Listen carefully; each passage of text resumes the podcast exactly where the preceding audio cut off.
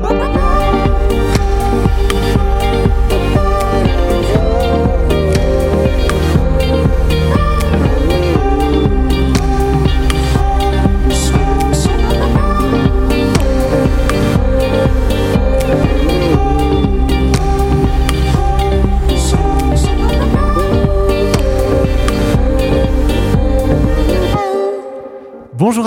bonjour à tous, bienvenue dans la Méridienne. C'est aujourd'hui la dernière de la semaine et aujourd'hui un programme chargé mais pas moins passionnant. Tout d'abord, on prendra le temps de jeter un coup d'œil en arrière. Un an en effet après l'assaut du Capitole à Washington, nous verrons où en est l'enquête qui vise Donald Trump. Ensuite, en deuxième partie d'émission, on va faire une chronique, d'abord sur euh, le rôle du clitoris et des recherches scientifiques qui avancent pour les femmes mutilées notamment, fort heureusement. Et enfin, euh, Joanne, notre chroniqueuse, nous offrira une chronique gratuité de la contraception. Et avant toute chose, faisons le tour de l'actualité.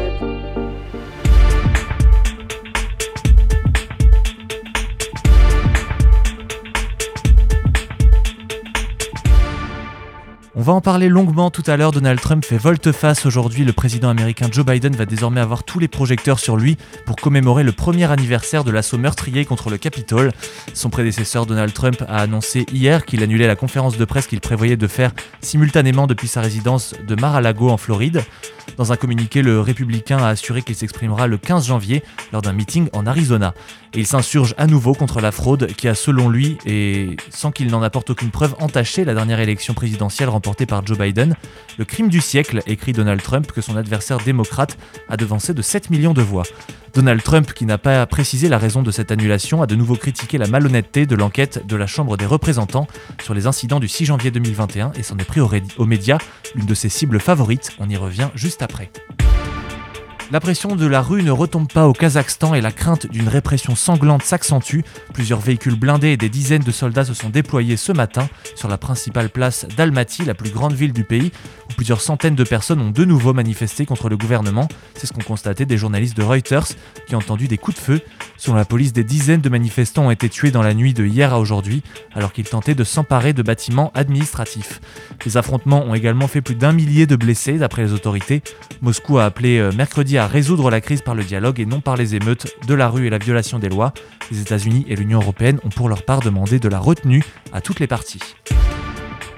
Le numéro 1 mondial de tennis, Novak Djokovic, s'est vu refuser l'entrée en Australie ce matin sur fond de tollé provoqué par une décision initiale d'accorder aux joueurs serbes une exemption médicale afin qu'ils puissent participer à Melbourne au premier tournoi du Grand Chelem de la saison sans prouver sa vaccination contre le Covid-19.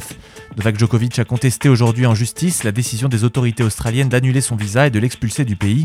Il a obtenu de ne pas être expulsé avant une audience judiciaire prévue lundi. Un total de 26 joueurs ou membres de leur staff sur quelques 3000 attendus en Australie ont demandé une exemption et seuls quelques-uns d'entre eux l'ont obtenu, a-t-il dévoilé. Selon Craig Tiley, les deux commissions chargées d'examiner les demandes d'exemption le font sans connaître l'identité des requérants. Une enquête a été ouverte avant-hier pour agression sexuelle et harcèlement sexuel contre l'ancien chroniqueur vedette Pierre Ménès pour des faits dénoncés par la journaliste Marie Portolano dans un documentaire diffusé en mars dernier sur Canal+. C'est ce qu'a annoncé aujourd'hui le parquet de Nanterre. Après une enquête interne à Canal+, au cours de laquelle, selon BFM TV, 7 personnes ont dénoncé des faits de harcèlement sexuel commis par Pierre Ménès, l'inspection du travail a transmis un signalement au parquet de Nanterre qui a décidé d'ouvrir une enquête contre le célèbre journaliste sportif. Pierre Ménès est notamment accusé d'avoir soulevé la jupe de Marie Portolano et de lui avoir touché les fesses hors antenne devant un public de l'émission de Canal Football Club en 2016. Il assure ne pas s'en souvenir en raison de graves problèmes de santé à l'époque. Il est aussi accusé d'avoir embrassé de force deux chroniqueuses dans les émissions de télévision. Pierre Ménès avait quitté Canal Plus à l'été 2021 après les révélations de Marie Portolano dans son documentaire Je ne suis pas une salope, je suis une journaliste, traitant du sexisme dans le milieu du, journalisme sportif. Pardon. Pierre Ménès, 58 ans, sera d'ailleurs jugé en juin 2022 pour affaire d'agression sexuelle. La Normandie, région la plus vaccinée de France, est restée jusqu'aux vacances de Noël la région la plus faiblement touchée par la nouvelle vague de Covid-19. En une semaine, le taux, d'incidence a décollé de 242,8%, un pic aussi soudain que violent, un taux d'incidence au carrefour des situations épidémiologiques dans les régions voisines, en Bretagne, Pays de la Loire, Hauts-de-France et Île-de-France. Au 3 janvier 2022, 837 personnes atteintes du Covid-19 sont hospitalisées, dont 116 en réanimation en Normandie. Le nombre de patients Covid hospitalisés est en train de dépasser le plus haut niveau observé lors de la première vague. Vous écoutez La Méridienne sur Radio Phoenix.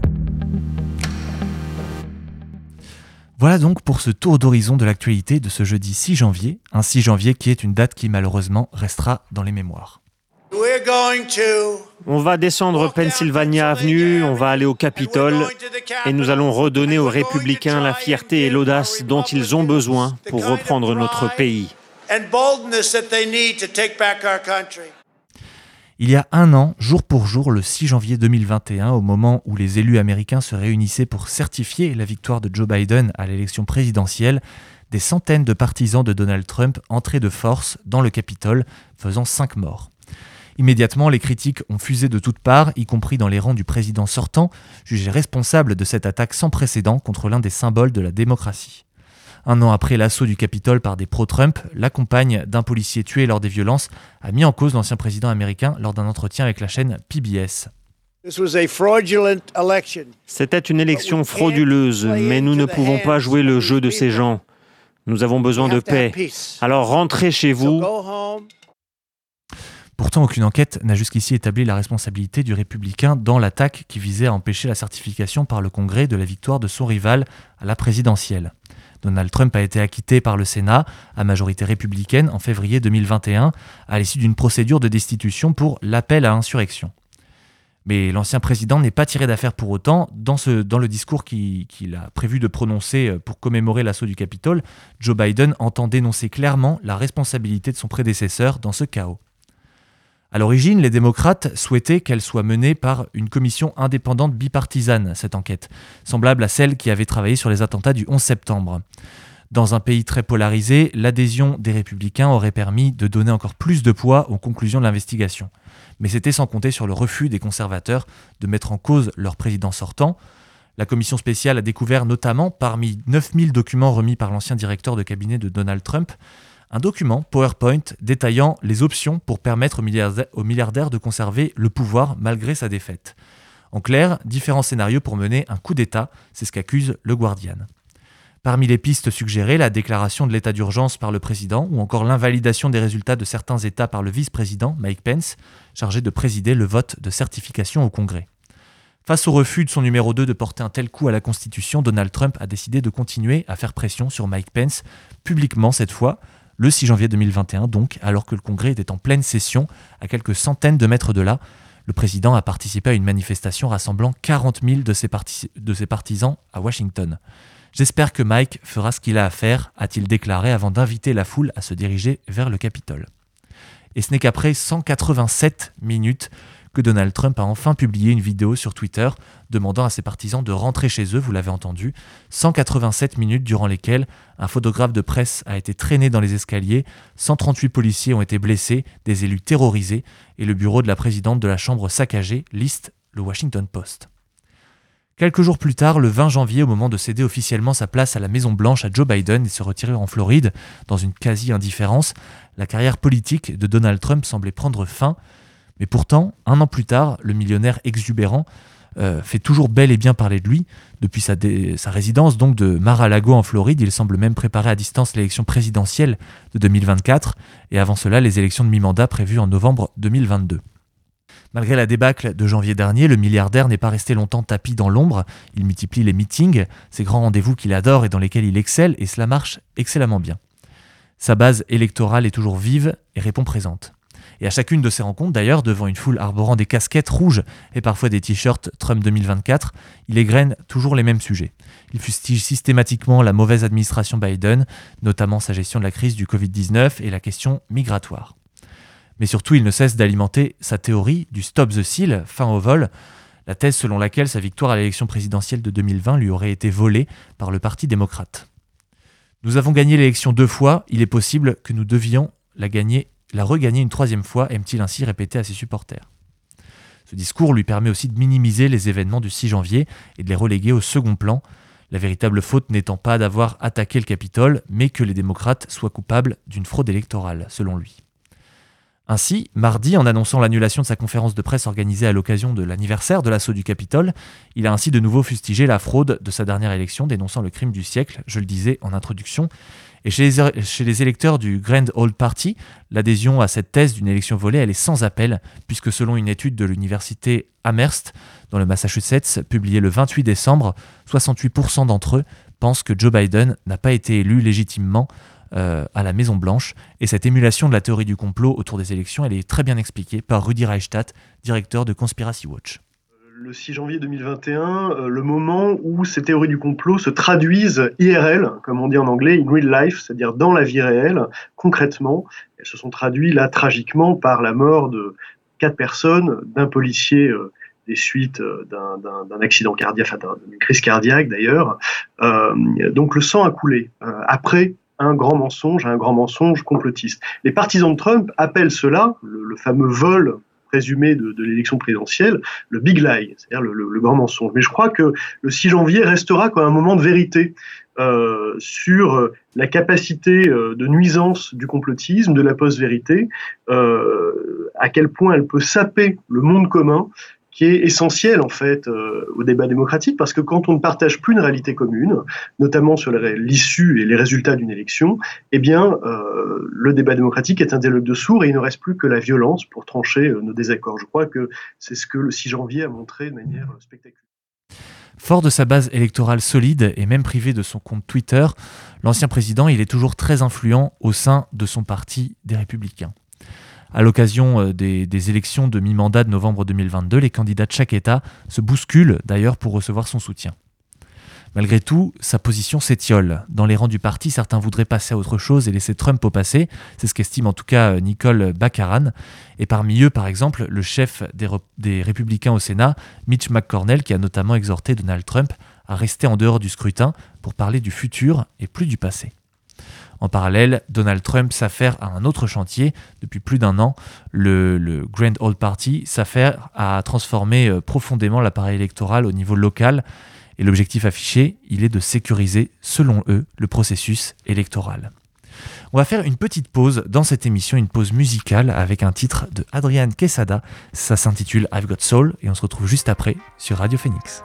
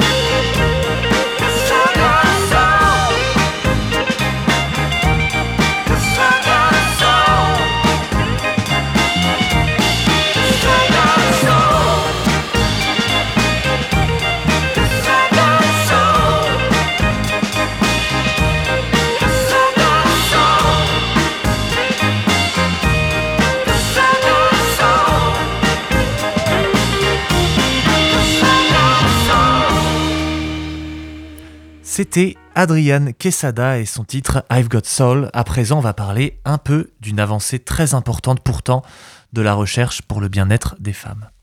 Il va falloir, en fait, si on veut prétendre les aider, les aider sur tous les plans. Hein. Et c'est pour ça qu'on a besoin euh, de plein d'autres choses que de la chirurgie, d'une équipe euh, de psychologues, des infirmières qui l'écoutent, euh, aller dans le juridique, dans le social, etc.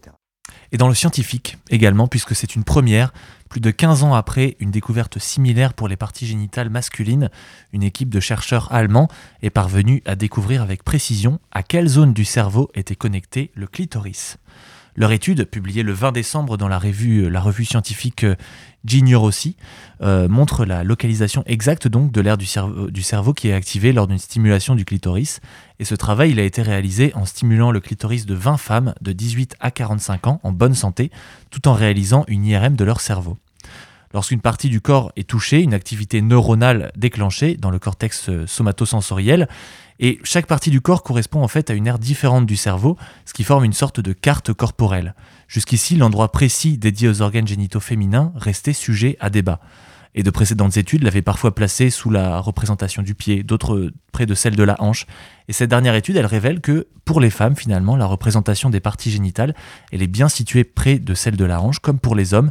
Et cette découverte, elle marque une avancée dans la connaissance du plaisir féminin, qui est déjà très à la traîne, puisqu'il a fallu attendre 1998 pour connaître l'anatomie exacte du clitoris grâce à la dissection, puis à une IRM réalisée en 2005 seulement. Et l'anatomie complète n'a été euh, représentée correctement dans un manuel scolaire français qu'en 2017. Mais cette avancée, elle pourrait surtout aider à développer à l'avenir de meilleurs traitements pour les personnes souffrant de troubles sexuels ou encore pour les victimes de violences sexuelles, notamment de mutations euh, génitales. Euh, la connaissance des circuits nerveux du clitoris, elle est au cœur du travail notamment du professeur Pierre Foldès, que vous avez pu entendre au, début de, cette chronique, qui a réparé plus de 6000 patientes en 30 ans. Le but étant de reconstituer un clitoris fonctionnel, c'est-à-dire doté de connexions nerveuses et pas seulement esthétiques. L'identification de l'aire euh, corticale du clitoris, elle marque donc une étape très importante du rattrapage d'un retard énorme sur la connaissance autour du plaisir féminin, euh, les auteurs de l'étude, ils en ont pleinement conscience. Et d'ailleurs, ce retard, il est expliqué par Pierre Foldès, justement, dont je parlais tout à l'heure. J'ai réfléchi un petit peu, j'ai regardé dans les livres si je pouvais faire quelque chose, mais dans les livres, il n'y avait rien parce que le clitoris, ça n'existait absolument pas. Moi, je suis urologue, on a une centaine de techniques pour réparer la moindre coup dure de la verge, mais le clitoris, quand on regarde, ça n'existe pas, ni dans la physiologie, ni dans l'anatomie. En étudiant cet organe, en le redécouvrant, je me suis aperçu qu'en fait, on pouvait parfaitement réparer cette excision. Et donc, j'ai pu mettre au point une technique qui maintenant euh, est enseignée un petit peu partout. les mutilations sexuelles féminines, en fait, c'est un geste euh, non demandé par la femme ou la petite fille qui va euh, enlever une partie plus ou moins importante de, de son clitoris. C'est à la fois un geste qui paraît limité, mais ça a effectivement d'énormes conséquences parce que euh, ça va mal cicatriser, ça va saigner, ça va concerner une partie extrêmement intime euh, de son anatomie et ça va avoir des conséquences sur sa vie sexuelle, sur l'image qu'elle a elle-même, sur la façon d'avoir des rapports, sur la façon d'être avec les autres, la façon d'accoucher. Et finalement, on s'aperçoit que ce geste théoriquement limité à un petit organe va avoir impacté totalement euh, toute sa vie de femme. Et cette découverte donc euh, sur, sur le clitoris féminin, elle va avoir un impact énorme, notamment pour euh, donc les femmes qui se sont faites mutiler, par exemple, dans le cadre de de, théorie de conversion, de thérapie de conversion, pardon, ou, ou d'autres pratiques comme celle-là. Mais plusieurs questions, elles apparaissent alors. Certains troubles sexuels seraient-ils liés à des altérations de l'air génital qui est situé dans le cerveau? L'hypothèse que pour des personnes qui ont subi des violences sexuelles, cette zone elle a pu être réduite par une sorte de réponse du cerveau pour limiter l'effet nocif de l'abus, ça semble tout à fait envisageable. Et grâce à ces recherches, des thérapies visant à entraîner cet air pourraient alors peut-être être envisagées. Voilà, on va maintenant attaquer la dernière partie de cette émission avec Johan et ce sera juste après ce titre de Brace Brace. C'est un titre de Places et c'est tout de suite sur Phoenix.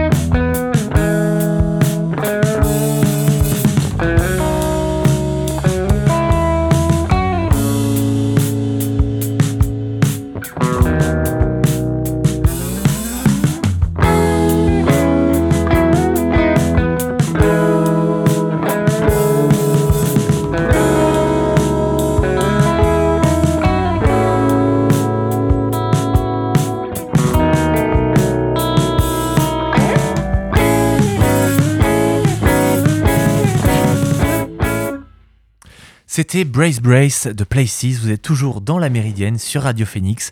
On se retrouve et on retrouve surtout Johan après presque un mois sans chronique. Salut Johan. Salut et bonjour à toutes et à tous. Aujourd'hui, on va discuter contraception. Et avant toute chose, voici quelques précisions importantes concernant ma chronique. Je vais essentiellement parler de contraception dite féminine, mais celle-ci ne concerne pas uniquement les femmes cisgenres, c'est-à-dire les femmes dont le genre correspond à celui qui lui a été assigné à la naissance. Ces contraceptions peuvent aussi concerner toute personne ayant un utérus, notamment des hommes transgenres ou des personnes non binaires.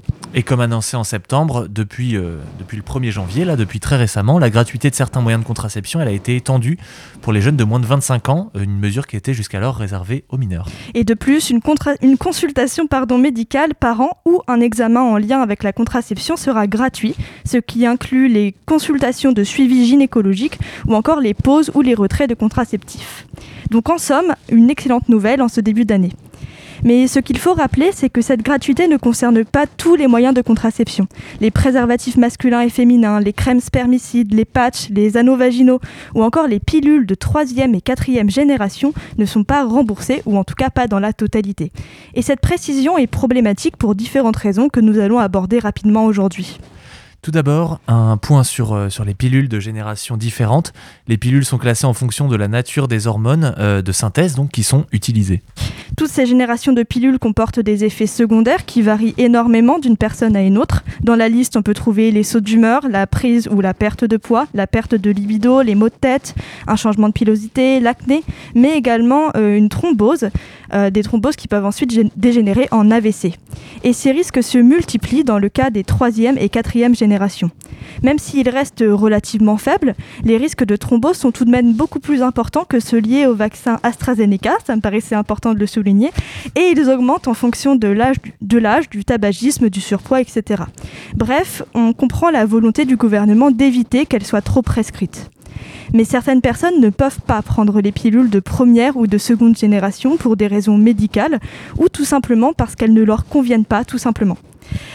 Trouver une pilule compatible à laquelle notre corps réagit à peu près bien est déjà assez compliqué comme ça. Alors imaginez si on doit arrêter notre pilule qui nous convient pour en trouver une autre, cette fois gratuite.